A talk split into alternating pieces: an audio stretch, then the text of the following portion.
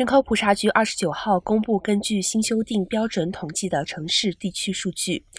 全美共有两千六百四十六个城市，分布在五十州、波多黎各和美属群岛，另有一千一百四十个小城市和城镇失去了城市地位，被归类为乡村地区，总人口约四百二十万。